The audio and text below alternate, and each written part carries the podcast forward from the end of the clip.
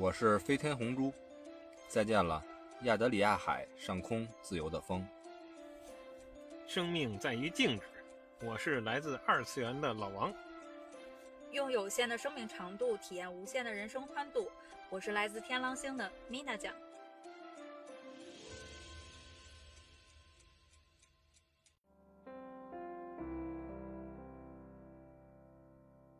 往事如梭，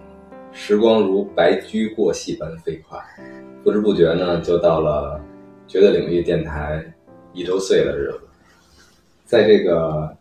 大家相逢、相知到相守一年的日子呢，我们也搞一个特别的节目，一个特别的企划，然后陆续邀请我们的各个台柱子，然后我们各个板块的担当和主理。回归到我们的电台里，一起和听友们欢度这个节日。那么第一期呢，想必大家已经猜到我要请的回归的人是谁？也许他也一直没一直都在，对吧？就是啊，谢谢红珠的介绍。这个有很长时间没声音里没有出现在这个电台当中了。嗯，这个啊，时间过得很快，没有红珠这么好的这文采，我只能说这个一下。就已经一年了，嗯，这走过了，可以说不多不少的这个节目的制作吧。然后，特别近期也是，嗯，有点疏远了这个咱们的节目啊。然后借着今天这个一周年的这机会，老王只是疏远了我，没有疏远咱们广大听友啊。因为持续到现在近百期的节目，一直都有老王的影子在，无论他是否现身，对吧？他其实也一直在现身。很多节目，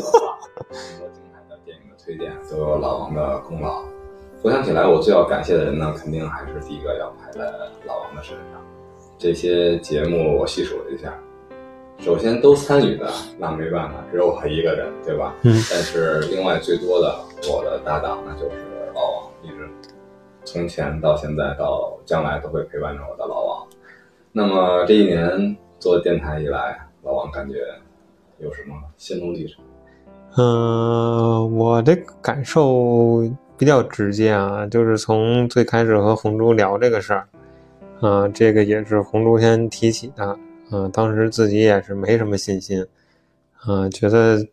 这个做这种播客节目可能离自己还比较遥远啊，嗯，虽然最开始定的调儿都是自己熟悉的领域，但是还是有一些这个畏难的情绪。啊，万事开头难嘛，但是，呃，红珠这边其实也有犹豫啊，给我的感觉，最后就是一拍脑袋，咱咱就弄呗，啊，有时间有精力，对吧？有这个当时还是比较简陋的设备的情况下，啊，我们就开始了，先从自己最感兴趣的话题开始，对吧？由易到难嘛，然后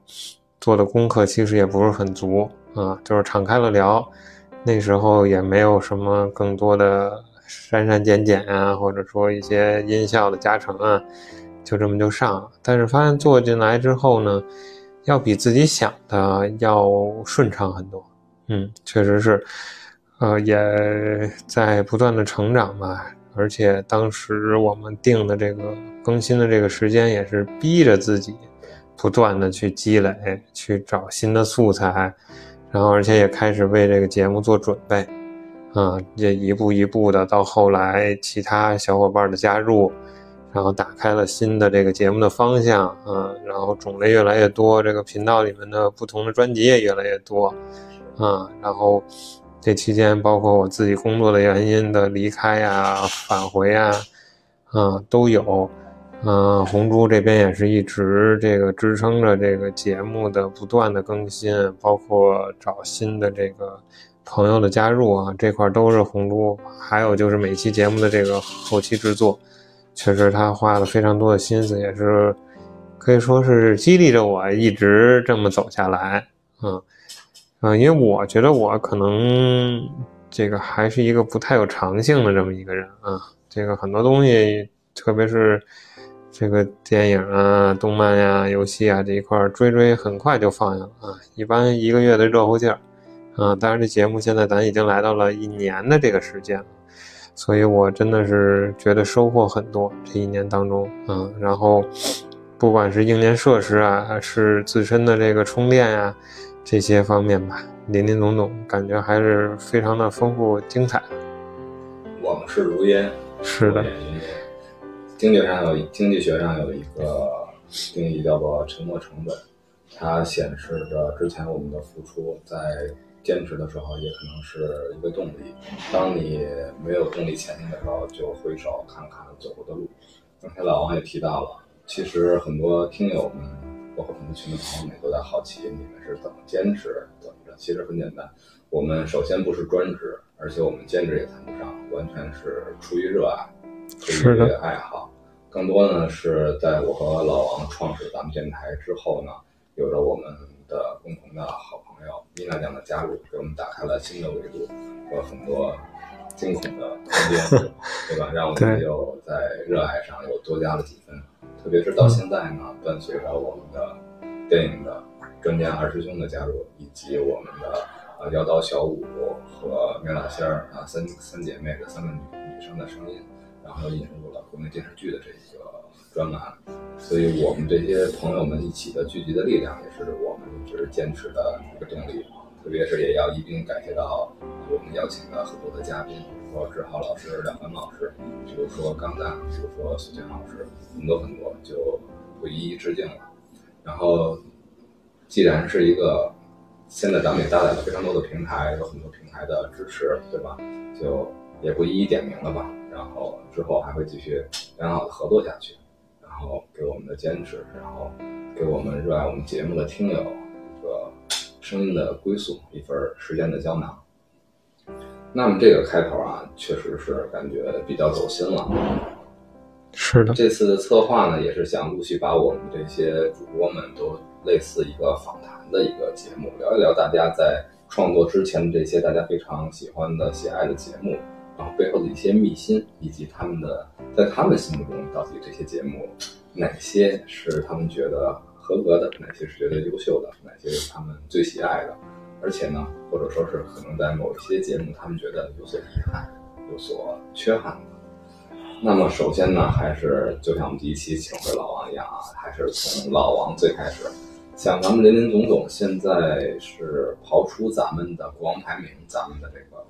配音漫画的那个小专辑，在绝对领域的专辑到现在一年的时间，整整是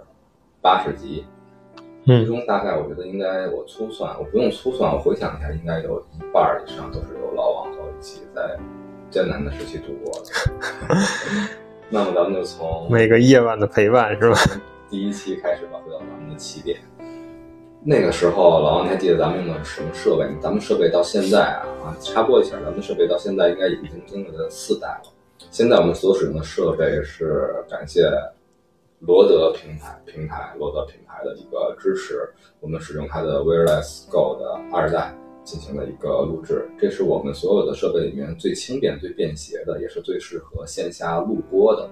然后可能在音质方面，更多的听感方面，还需要大家呃在留言上面的一个反馈、一个感受，因为我们的四代设备也在不断的随着市场的进步。是的想想咱们的第一期，还记得是什么设备？嗯、咱们那会儿是一个这个定向的一个麦克风吧，对，是是一个 USB 的一个电容的麦克风。对，连接手机的啊，对，一般主播进入这个这个行当啊，最原始的也是最平民化的一个设备。当然了，我们很快很快就觉得这个音质啊，或者它这个定位啊不太符对它给我感觉就是对于咱们的环境的这个要求非常的高啊，电容麦它就比动圈麦的，就是它捕捉音质要比较细致，但是它对噪声、对环境音的要求非常高，稍微有点噪声、有一点风噪，可能都会很影响听友们的听感。所以我们从听友的角度出发，很快就就迭代了这这台设备。然后咱们可以回想一下这台设备的话，大家可以看一看我们的这个所有节目的目录，应该是呃从第一期一直到一直到第几期呢？应该是这个中间咱可能还有穿插的这个一个小型化的这个小蜜蜂啊，对，在小蜜蜂之前的话，应该是在头文字 D，咱们可能用的都是这个，嗯，对吧？所以说在基本上就是一到十期是我们使用的这个电容的麦克风设备。当然了，我们为什么要这么回顾一下，结合着我们的节目，同时结合我们的设备来回顾呢？因为咱们平台也一直想在想让我们去聊一聊做播客的事儿，然后想兼一些呃咱们这个算所所谓老师的这个角色，当然我们都委婉的拒绝了。但是其实初衷也可以在这儿聊一下，因为我们对播客这个精神一直是很尊重的。我们觉得播客之所以精彩，是在于他们对于每一个主播的个性化的体现。如果你把它当做一门学科来进行教学的话，那么会极大的禁锢大家的想象和表达的空间。所以这就是我不接受这个邀约的原因。但是为什么这时候要提一些设备呢？如果大家有这个爱，有这个爱，有这个热情，愿意投入咱们这个行当，对吧？咱们所从事的这个播客，这样的话，设备是大家永远绕不开的一个。对一个一个一个关，而且我们也是从从素人从票友上台一点走过来的，所以大家也会经过类似的路。如果我们在结合着我们的音频，结合着我们的故事，你可以听一听当时的一些对比，也许可以有效的指明一条适合您的设备。对，就是少让大家走弯路，也是省点钱。省点钱，对对，这个有的设备，咱们可能有的节目当时底下听众留言就直接就炸了哈，这个。噪音之大呀，这个环境效果之差呀，这个都是没有办法啊。也做一下道歉。当时我还是在这个节目上面的沉淀不够成熟，还是开始还是觉得他在在在在挑一些，比如说老王，因为老王有这个咽炎嘛，挑一些老王这些这些这个嗯是事儿。后来呢，我觉得可能还是要通过设备上去解决。确实有些设备的指向性问题，它会扩大这种声音？而且在后期上，那就对多要求自己来做更精细一些。那么这前十期的话，分别就是第一期《梦回九零年代的童年回忆》，还有《鬼吹灯》，还有《异形》，还有《哈利波特》，然后大逃杀系列和《头文字 D》。回首这些，老王觉得当时的故事是否呈现了？有没有你比较满意的一期，或者比较遗憾的？嗯，因为今天是咱们这个回顾系列第一期啊，哈，一周年的这个节目，所以我这只能说是算是抛砖引玉吧，啊，这个后面还有更专业的啊，这个来解读咱们的节目。然后我这边呢，肯定，呃，第一期啊，首先就奠定了咱们节目的基调，这些就比较的印象比较深啊，因为当时想的是。比较困难吧，啊，但是和红珠的畅聊其实是非常顺利的，啊，这么捋下来这个节目，所以印象很深。再一个就是 咱们的这个《鬼吹灯》啊，这个不用看播放的这个量，但这期节目一直到现在啊，都给我留下了不可磨灭的印象，就是当时红珠来讲这个。鬼吹灯捋这个脉络啊，说的嘴已经瓢了，意识已经模糊了啊，气儿也快倒不上来了。老王接的第一句直接是辛苦了。嗯，确实是这个，真的是震惊了我啊！把这个这么庞大的一个世界观、架空的世界观，还有这么多人物、这么多分支啊，加上这么多职业啊、道具啊，还有这些林林总总的妖魔鬼怪和这个古墓啊，全给。在这个一期节目之内全给捋完了啊，确实是非常非常的敬佩啊，所以说这前期这两个节目应该说对给我的印象最深啊。想起这个《鬼吹灯》，当时确实那个环境那个一直就像爬山一样的感觉，漫长的鬼吹灯宇宙，我们就一直在向上攀登，想爬下来。这个山确实不易。当时一开始我们就选了这个 IP，而且做了下来，其实给我给我们之后的路积定了积淀了一定的信心。当时正值是呃《鬼吹灯》的《龙岭迷窟》之后，对吧？嗯。哦，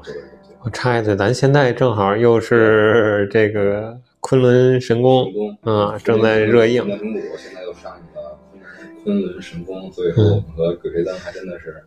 离不开的情缘吧，是的。人点烛，鬼吹灯，对吧？想起来开天有对对是。另外，这个老王说的这个第一期啊，真的不想过多的去谈了。但是在我们心目中的重要重要性，本来想也是一个策划，把大家比较满意、比较怀念的节目，我们做一个置顶，在这一周年的期间。然后，但是保留吧，把第一期永远放在最开始的位置。嗯。然后接下来呢，我们就开始觉得，就是刚才出于那个环境音的考虑，觉得可能这种全范围收音的电容设备不太适合一个播客的录制，可能对有声的录制更适合，比如说那些气息，比如说那些技巧。但我们都是素人，我们没有那些高超的素质，但我们可能在声音的缺陷方面比较多，比如说一些气息的不稳定啊，或者一些杂音的这些出出现，所以我们就及时的进入了第二代设备，对吧？其实也很也很经典的一个设备，就是有线的小蜜蜂一拖二的，对，嗯，然后一拖二的这个小蜜蜂，它就基本上解决了一个指向性的问题，会对我们的声音的捕捉会更好，对环境音的掠取。可能会有一定的帮助，但是它的不好的原因就是在于，呃，这个便携性。嗯，是的。再一个，我感觉就是像我刚才同学提到这个爆音的这个问题，对，嗯，它因为收拢的确实比较好，经常会出现一些这个失音的呀什么这种。所以就可以对比一下，大家可以对比一下音质，也可以对比一下便携性的问题。就是我们现在所佩戴的这个无线的罗德的小罗德的类似于小蜜蜂的这种无线设备，它就解决了便携性的问题，没有没有需要一根线永远的连接着彼此。那个小蜜蜂的话，和老王基本就是连接脸、接嘴的聊，而且每次还得先摘这个线，它线很长很长，嗯，有点感动了。每次开始摘线和最后收 的这个复杂的过程，都是由老王来完成。然后，另外呢，这个无线设备呢，我们做现在做使用无线设备，它是可以不依托于手机的。对，它除了发射器，还有一个接收器，只要把我们的声音存储到接收器里之后，再进行后期制作就好了。而小蜜蜂呢，它是永远需要连接在手机之上，需要这个移动设备的关联。那么手机设备的收音的话，很多有时有时候需要网络的一个搭载，所以需要的一些配套还比较多。那么说回节目，使用小蜜蜂的，我们可以回顾一下，大概有京都球侠，然后温子仁的招魂，特别重要的一些小蜜蜂比较发挥作用的是零零七系列，然后游戏，还有泰的解读。对，那个时候主要还是咱们两个人的时候，小蜜蜂用的比较多。嗯，有米娜酱加入的时候呢，咱可能可能到二十七都会算是，一直到。咱们上线的那个开始使用，呃，Zoom 的设备，日本 Zoom 上的设备，使用麦舒尔的麦克风配三 S 耳麦克风的时候，大概是一直到第三十期，二零零二年年底的那个对整个的剧情的一个回顾的时候，嗯，老王是第一次使使使上了 Zoom 的设备和我去配合做节目，那么这个小蜜蜂一下和电容麦克风的互补，就纵贯了接下来的二十期。对，就中间有一个穿插的一个 i n 酱提供的，其实和咱们第一套对设备比较类似的，也是一个厂商的。对，因为咱们当时涉及到三个人做节目，所以小蜜蜂就有点一拖二，有点不够使。对，所以咱们还这中间算是穿插吧。但是他当时是在做 B 站上做视频节目，所以他的那个麦克风是比较适合搭载到相机身上，结合着摄像，然后一个收音的一个麦克风。然后现在也也在也在咱们这儿。米娜酱，其实接下来我们在米娜酱那期节目里，可能也会有很多很多的故事和表达和感谢。是的。那么这二十期可回顾的节目就比较多了，应该是我和老王在强烈要求自己四天一更，高速迈进的一个时刻。对，而且也是。首次出现了这种上下级的啊，一次聊不完的，总是拖堂。咱们那会儿总是说一堂课的时间，但是实际上总是拖堂，以至于到后面节目越做越长，都变成两期了。嗯，这里面咱们就先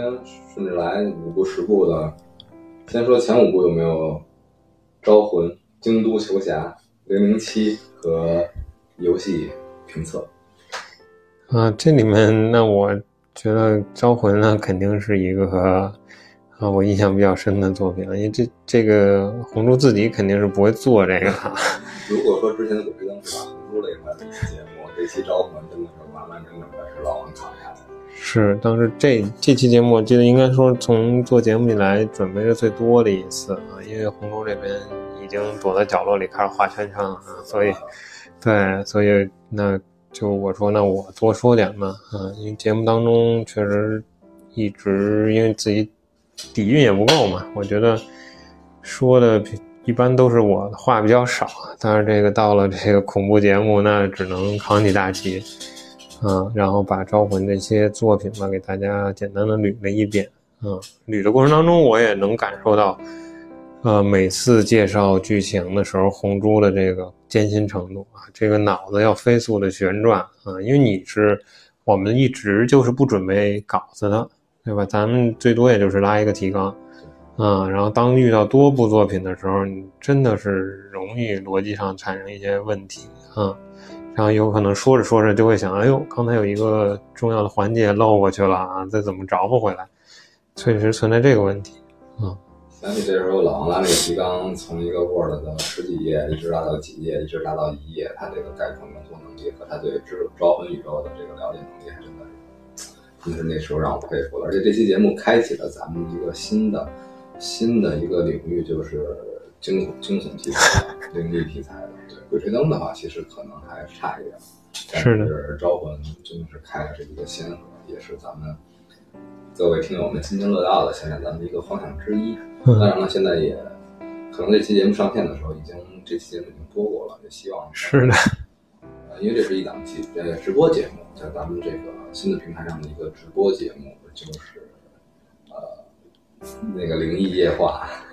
将来有缘的话，可能这期节目我们还会继续做下去。但是目前还是没有作为这个节目上传到咱们这个专辑的一个储备。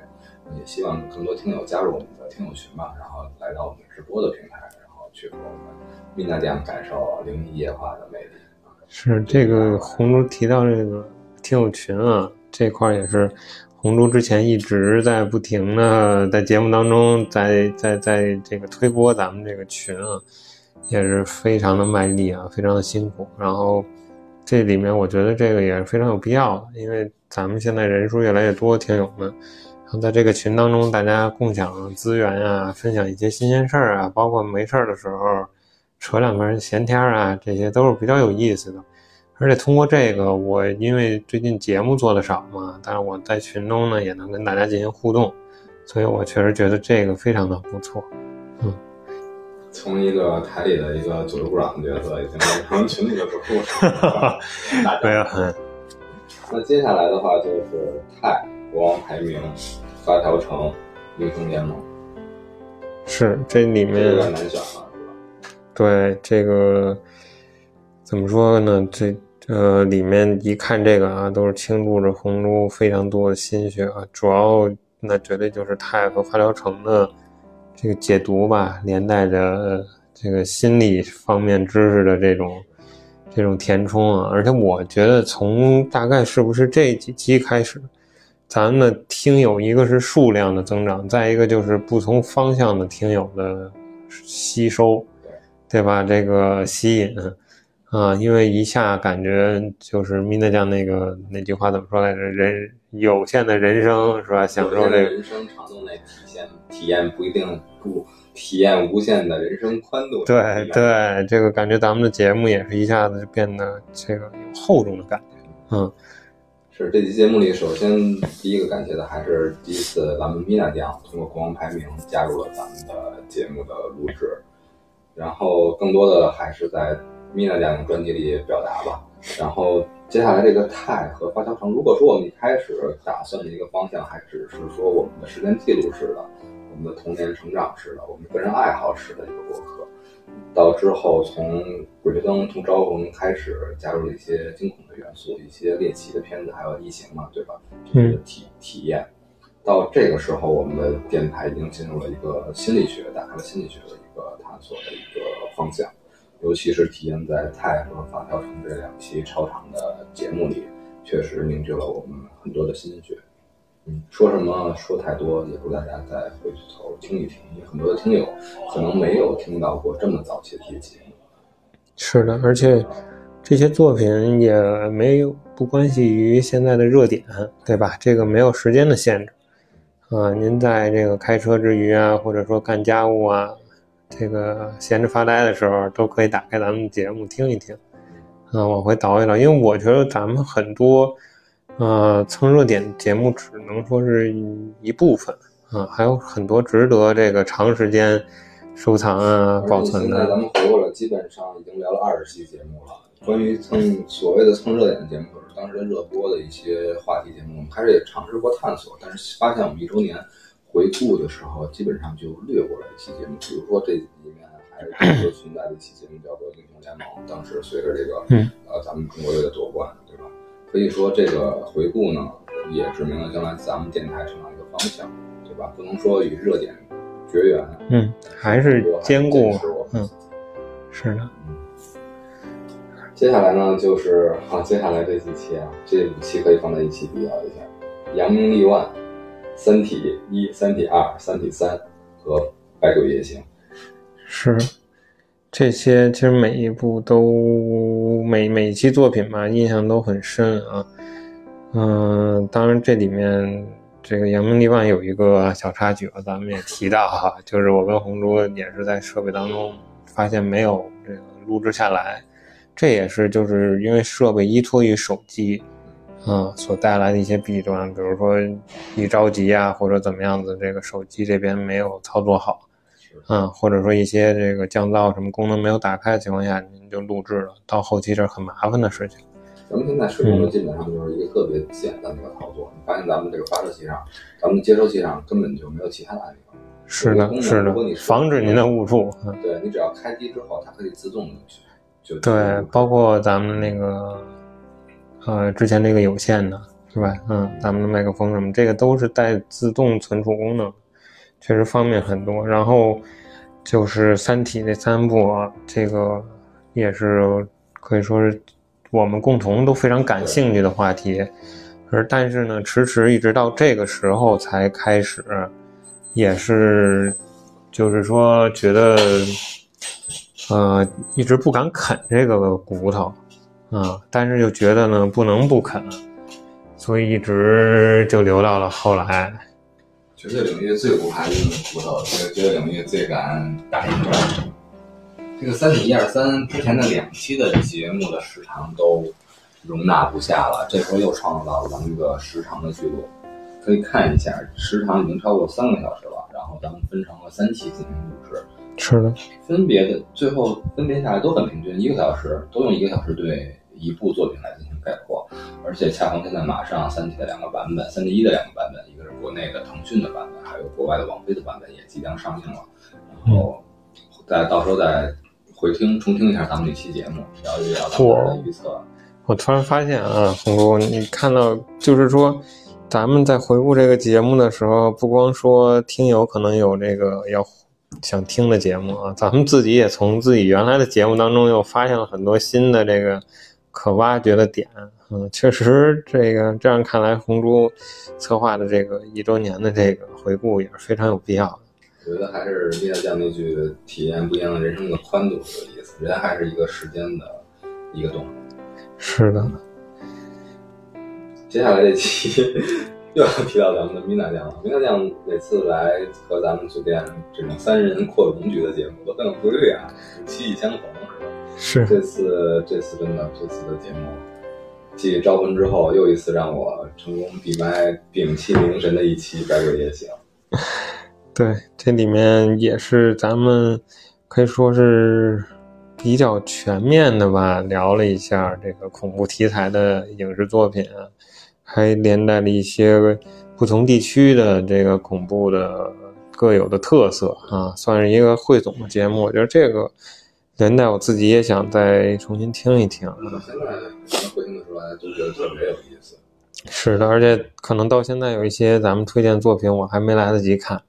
啊，蜜大酱推荐的，嗯，也是正从这期开始，老王和蜜大酱有一种大台唱戏、棋逢对手的。然后咱们稳固的这个恐怖片组合就就此上线了。是的，接下来的话是一个串联节目，然后《鬼灭之刃》、蜘蛛侠，然后国内的当时的热播剧的串联，以及二零一年的二零二一年的年终电影总结和二零二二年的观影期待的指南节目。是的，那这个是不是咱们就已经跨入了下一代的设备？从这个二零零二年的第一期，咱们开始用了新一代的设备，那就把这个先排除，之前的这五个咱们再回顾一下。这五个应该很好选了，嗯，老王，我我看我猜的是老王选的，你说是我的吗？对，那 啊，我觉得还是跨年节目挺好 的。这不让我猜到了。其实怎么说啊？这么看来啊，这几期节目都是一个我跟红珠准备了怎么说？准备比较丰富的这么一个节目啊。这个其实真的是很平均啊。你别说老看着这个《鬼灭之刃》这个啊，其实每一个节目当中都涉及到了很多的作品啊。然后感觉说的也都是这个时候已经到了这个配合默契度非常高的时候了。节节节目录完之后，那个时候咱还没有开直播哈，就是录完之后恨不得一刀不剪，直接就上传啊。当时也是操作越来越熟练，所以就是感觉已经渐入佳境吧。嗯，触摸这些门道。对，你要说单拎出来，我觉得就就算了吧。嗯，接下来就是咱们新的设备上线，然后搭载着综合平台的播客录制的专业的设备，嗯，以及专业的人声的动圈麦克风。对，应该也就是一个中档偏下吧，入门级的这么一个麦克风。对，麦克风是比较普通的，但这个设备我们是对。是观察流量，精心挑选很很久，对吧？然后麦克风方面还真的是也有一些的故事。对，而且咱们在试这个新设备，当时啊，因为这个类似于小的一个便携的调音台的这种感觉，啊，从这个音量啊到这个降噪，到它自动的这个减掉这个一些爆音啊什么的这一块儿。当中啊，有中间也有有这个电流声的时候，有这个一个人声大一个人声小的时候，啊，经过不停的这个什么吧，咱们可以说，也就是到了今年，就是从从我回归之后吧，这个这个才算才算是驾驭了这个设备啊，连带着咱们几次的现场的这个节目，啊，才算是刚刚这个驾驭了这个做。这个虽然这个厂商没有对咱们进行赞助，没有设备的支持，但是作为我们当时比较很多的厂商，然后进行一个选择的时候，肯定是有它的优越之处。我们进行这个选择，它的扩展性、它的兼容性是很高的，包括一些呃，但是它的那个主机设置的很好，是专业设置为播客而提供的一个一个选择。但是呢，它的延展的这些配件设备就需要我们需要光这个音频线，各种的音频线，连接手机的音频，连接麦克风的音频线，连接然后直播的音频线，连接声卡的音频线，我都不停的在一根一根买，一根一根的换，然后基本上也加 也到了一个设备的这个这个这个钱的程度。是说它这种配套设备并不是很完善，如果它像这个罗德一样。连接手机的线，它都自动给你去匹配好了。相应的，你只要说出你的手机型号，或者说你的那个电脑所使用的是 Mac 型号还是 Windows 型号，它都会有直接推荐的这个线材，本厂商研发的线材，所以就解决了这些你去一次次买一次的退货，浪起浪费的是每次节目录制的时间和你最后节目效果不满意的这个。对，因为那个时期我们俩会录一段，然后听一听。然后再重新录，这有时候一一对一小时的节目，咱可能要两到三倍的时间来录。但是这里面呢，就是话分两头，就是有一些这个可能听众朋友喜欢自己，可能我觉得这厂商的设计之初也有点这种感觉，就是你们自己爱配什么配什么，反正口我都给留出来了。嗯，有的喜欢捣鼓的，或者说动手能力强的听众，这个他或者说咱们准备做播客的这个。朋友，啊，您在就是说有了这个入门的，比如罗德这种设备之后，您想尝试一些这个更更加个性化呀，然后可调节的多一点的时候，就可以选择这个。就很像咱们俩收集手办，有喜欢阻力式的，就有喜欢山口式的，对吧？有喜欢拼装的。嗯，也希望呢，咱们的厂商纵目及时的听到我们的节目，对吧？和罗德的评测，也希望你们在作为两大的播客的厂商，希望你们继续能够一较高下。然后互相的去取长补短去，提高，嗯，对吧？我们也愿意作为一个平台来让你们，对吧？唱一个对台戏。这这是在恰饭口播吗？没有，咱们这就是纯是这个摸着自己良心说的啊，也不带有任何的广告。对，完全没有。然后作为咱们这种体验类型的节目，我觉得其实是他们真正的应该去去赞助一些设备啊，提供一些设备的这些，而不是说直接就是让大家进行那种视频化的直接去推广的，对吧？有好有坏，有优有劣，然后大家通过体验、通过感受、通过评测出来的东西才是真实的，也可能是大家咱们的听友、咱们的这些需要的人，他们更期待看到的。是的，嗯那说回我们的节目进入了新的设备之后呢，我们开始了整个正好就是二二年的年初，我们开始了新的设备，然后接下来就进入了《黑客帝国》，然后《城市猎人》、嗯，开端。这三个可能老王都不用回顾了，这都是三那个老老朱 老朱 solo 的节目，对吧？是的，中间就只有一个这个游戏的哈，嗯，有一点点这个很短的内容，然后后面这里面有一个我非常遗憾的啊，就是咱们的第一次的吧，这是现场节目，啊就是线下，然后对，这个应该用的也是总是吧？嗯，而我没有参与到，我会有这些自己单播的这期节目，也是因为我们当时觉得定下，我和老王定下给自己的目标就是一周双更，四天一更。然后呢，当时老王其实已经准备他的一个非常重要的一一个一个工作一个安排，已经进入准备期了，所以就没有办法和我们一起搭档完成这个节目，所以就迫于当时的这个节奏，然后我进行了这个单播。当时的这种感受和对老王的想念，真的是滔滔江水，连绵不绝。我也是非常的遗憾。特别是刚才老王提到那个线下咱们那个 live 那场和苏小牛共建的这个，从呃这个那个动画片儿开始引申出来，然后聊起、聊起咱们的香港文化，然后是一个线下的一个也是咱们当时一个年初的一个聚会，然后这期节目其实初衷也是给老王进行一个送行，对吧？但是由于工作突然提前对。是之后应该说咱们因为我这工作的原因嘛，跟红珠见不到面儿了，嗯，咱们当中也是可以说停更了很长时间，嗯，对吧？有有有一有一段时间，然后肯定不会超过后面两周，我觉得。嗯因为当时有米娜酱的加入和帮忙，然后也在老王和不同的这个环境、不同的地区，我们通过一些连线的方式，对，就是也是经过一些测试，这个时候已经谈不上设备和音质了啊，就是有个。对，能连线到，然后能方便录制就行。咱借助一些这个这怎么着，社交平台了，已经是是吧？还是这个嗯，网上会议什么的，最后听来听去选择一个，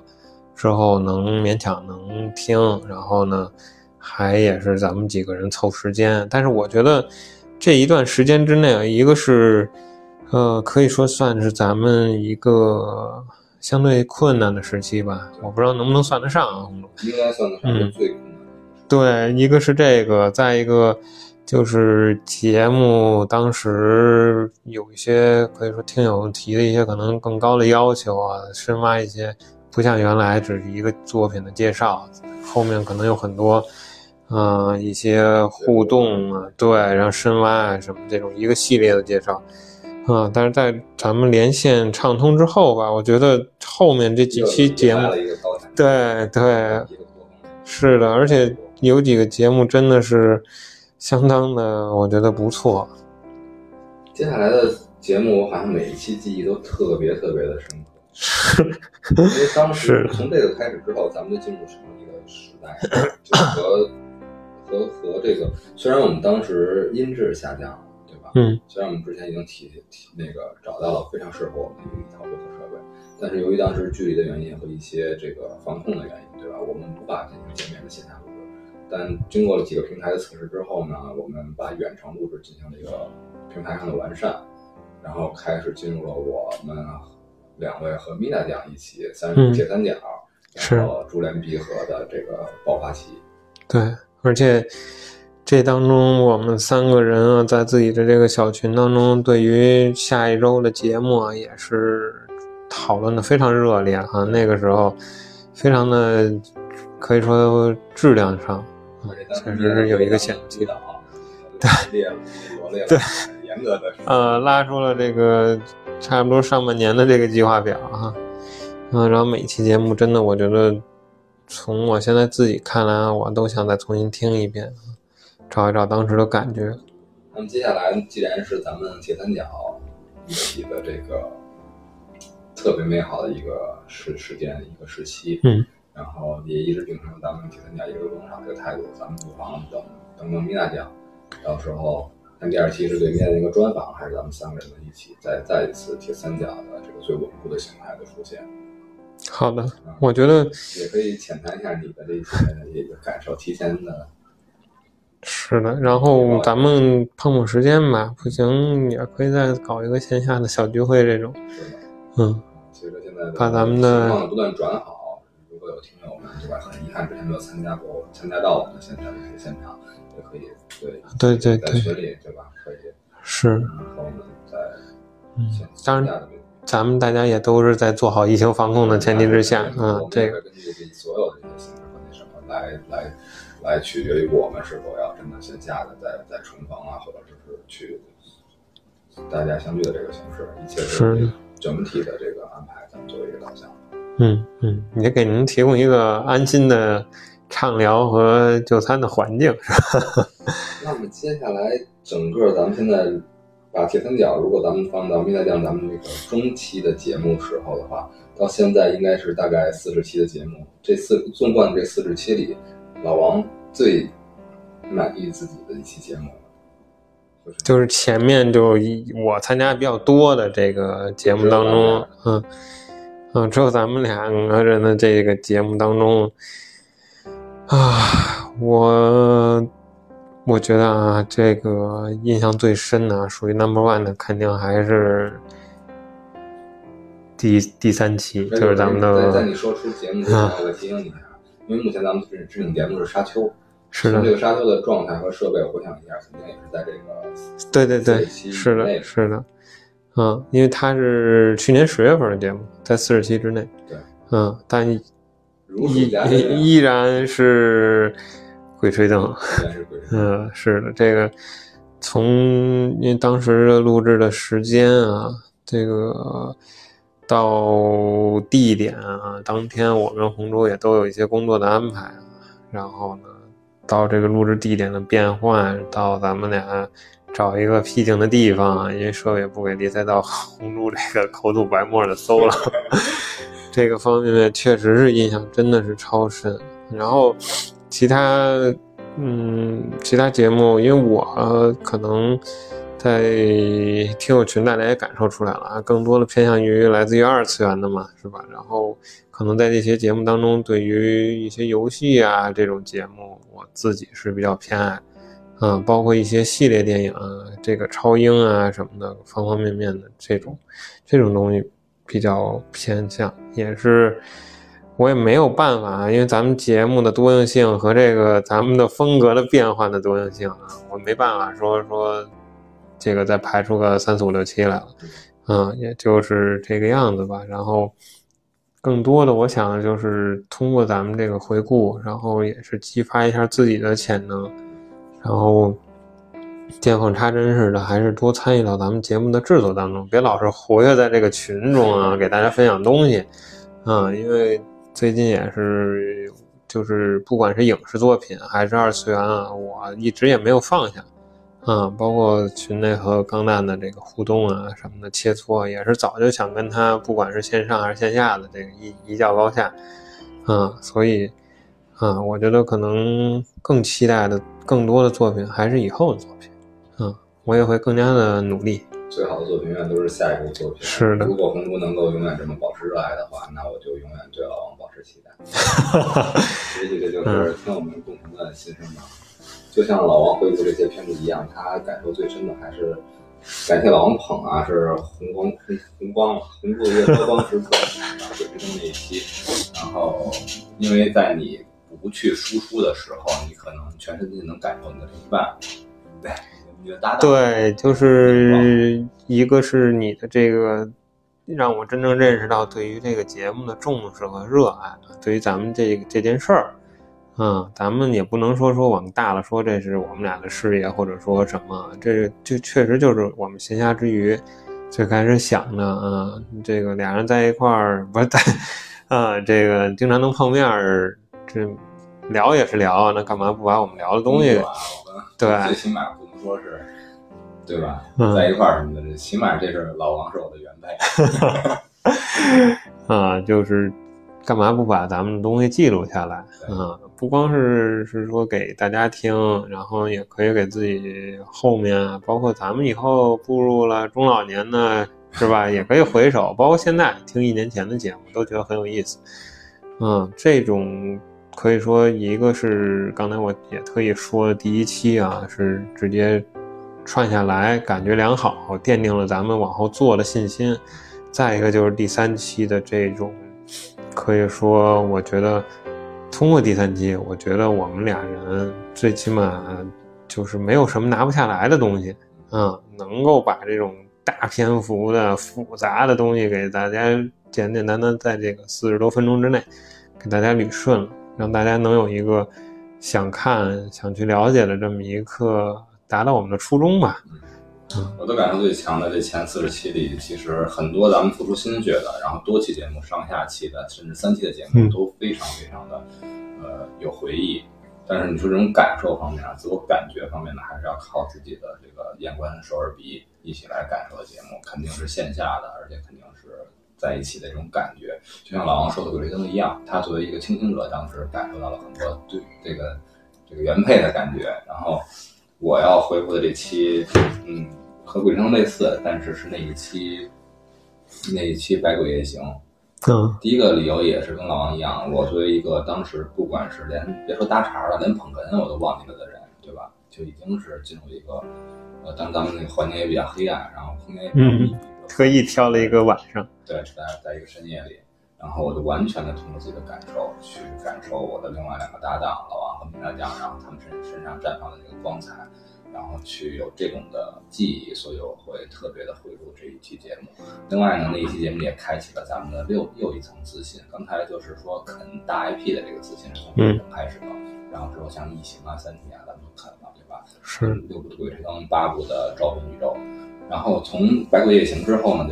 就开启了一个新的维度。在我看来，就是不光是说一个电影、一部电影或者一系列的电影，或者呃，我们从那一期就开始了一个类型片的一个一个漫谈式的一个介绍，纵贯了积累我们所有的观影在一起对一个类型的题材的电影进行一个漫谈，然后然后很放松的把这些积积蓄的东西在放宽的表达出来，有一个放松的一个意境，也是从那期的开始。同时呢，第三个理由就是那期的开始了我的一个想象空间。你发现从之前我们还都是说有的放矢的去聊一部电影，然后一个课题，然后从《百鬼夜行》就真正打开了我想象空间。很多之后的一种游戏色彩的节目就变多了，嗯不是指那个玩的游戏，是我们这种体验，类似于剧本啊，类似于投进沉浸式的这种节目，是的后来的一些僵尸啊，我刚才想说的就是，对咱们僵尸世界当中，你是个什么样的角色啊？这说无人生还，对吧？是的开启一个新的剧本，还比如说之后的很多这种体验类的、体验派的节目，包括那个咱们那个舞蹈这个金福男之后的探讨，是都是我觉得一切的这个思绪和这个灵感都是从那期节目开始。所以多听灵异节目，多听惊悚节目，开脑洞，能打开你的维度。啊，对，主要是之前可能更多的像一种流水账的记录，后面变成了咱们的一种创造，对有自己的这个提炼啊，啊思想的碰撞。对吧？之所以是灵异节目，可能也是正好赶上我跟米兰酱之间的这个共同的爱好，嗯，才那什么。后来后来咱们也是像红珠说的，从这个灵异开始吧，其他的各个方方面面，末世啊，然后再到后面最近这几期的，都有一些之前的节目还真的有一点从准备到输出到后期的时候，有一些其实有一些辛苦，也有一些沉重。但后来的话，真正可能就是这个热爱啊，这种乐趣、兴趣更多了一些。因为本身我们在录制的过程，就是我们三个人的一种享受的一个过程。是，嗯当后面就参与的咱们的小伙伴越来越多，包括咱们举手上来的听友们，啊，分享自己的感想啊，分享自己有趣的人生啊，我觉得。对对，这样真的也是感觉大感谢大家从听到参与进来这个过程，这也是我们一直想多交朋友的这么一个初衷。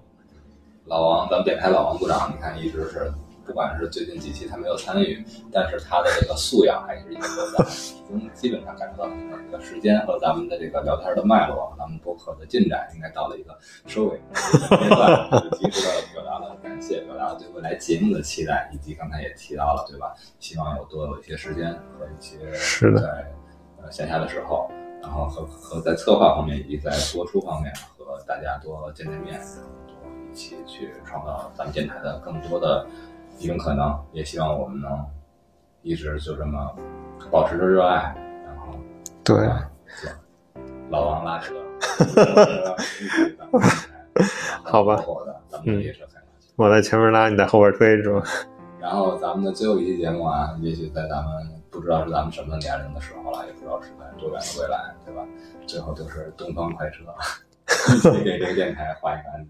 定。好的，但我希望这个可以很远很远。希望它是一部无限列车，真的，这在我心目中一直考虑的问题，对吧？我也伴随着考虑着很多朋友们的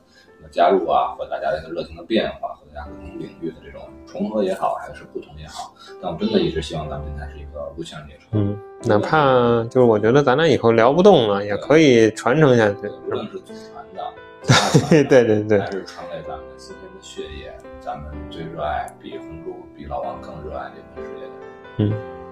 嗯，好吧，绝对领域无限列车，是。好的好的。然后后面这个红珠邀请别的嘉宾的时候啊，我也争取能够多，最起码最起码我觉得得得听一听大家的这个感受啊，真的是今天自己聊的时候就启发就比较多。嗯，你聊这段怎么觉得再再加上刚才我那个无线列车这段，怎么有点那个咱们祖辈的祠堂似的？最上边红珠老王这两个人配往这一摆，蜜大酱放咱们，然后开始开枝散叶了，排位都给大家排好定好。啊，总之还是一个欢乐的一局，更多的是欢乐的点在于回忆这这一年的时间，这个电台的时光带给我们的快乐和听我们相处时光的快乐。那么也请大家期待我们的接下来的一周年一周岁的系列节目，然后期待着你喜爱的米太亮、二十三，还有咱三位美女主播妖刀、小五，然后梅大仙儿他们还有很多我们的经理的嘉宾再次回到我们的电台。是的，是的。好吧，最后那句俗话，希望我们电台越办越好，离不开你的支持。好的，那大家再见。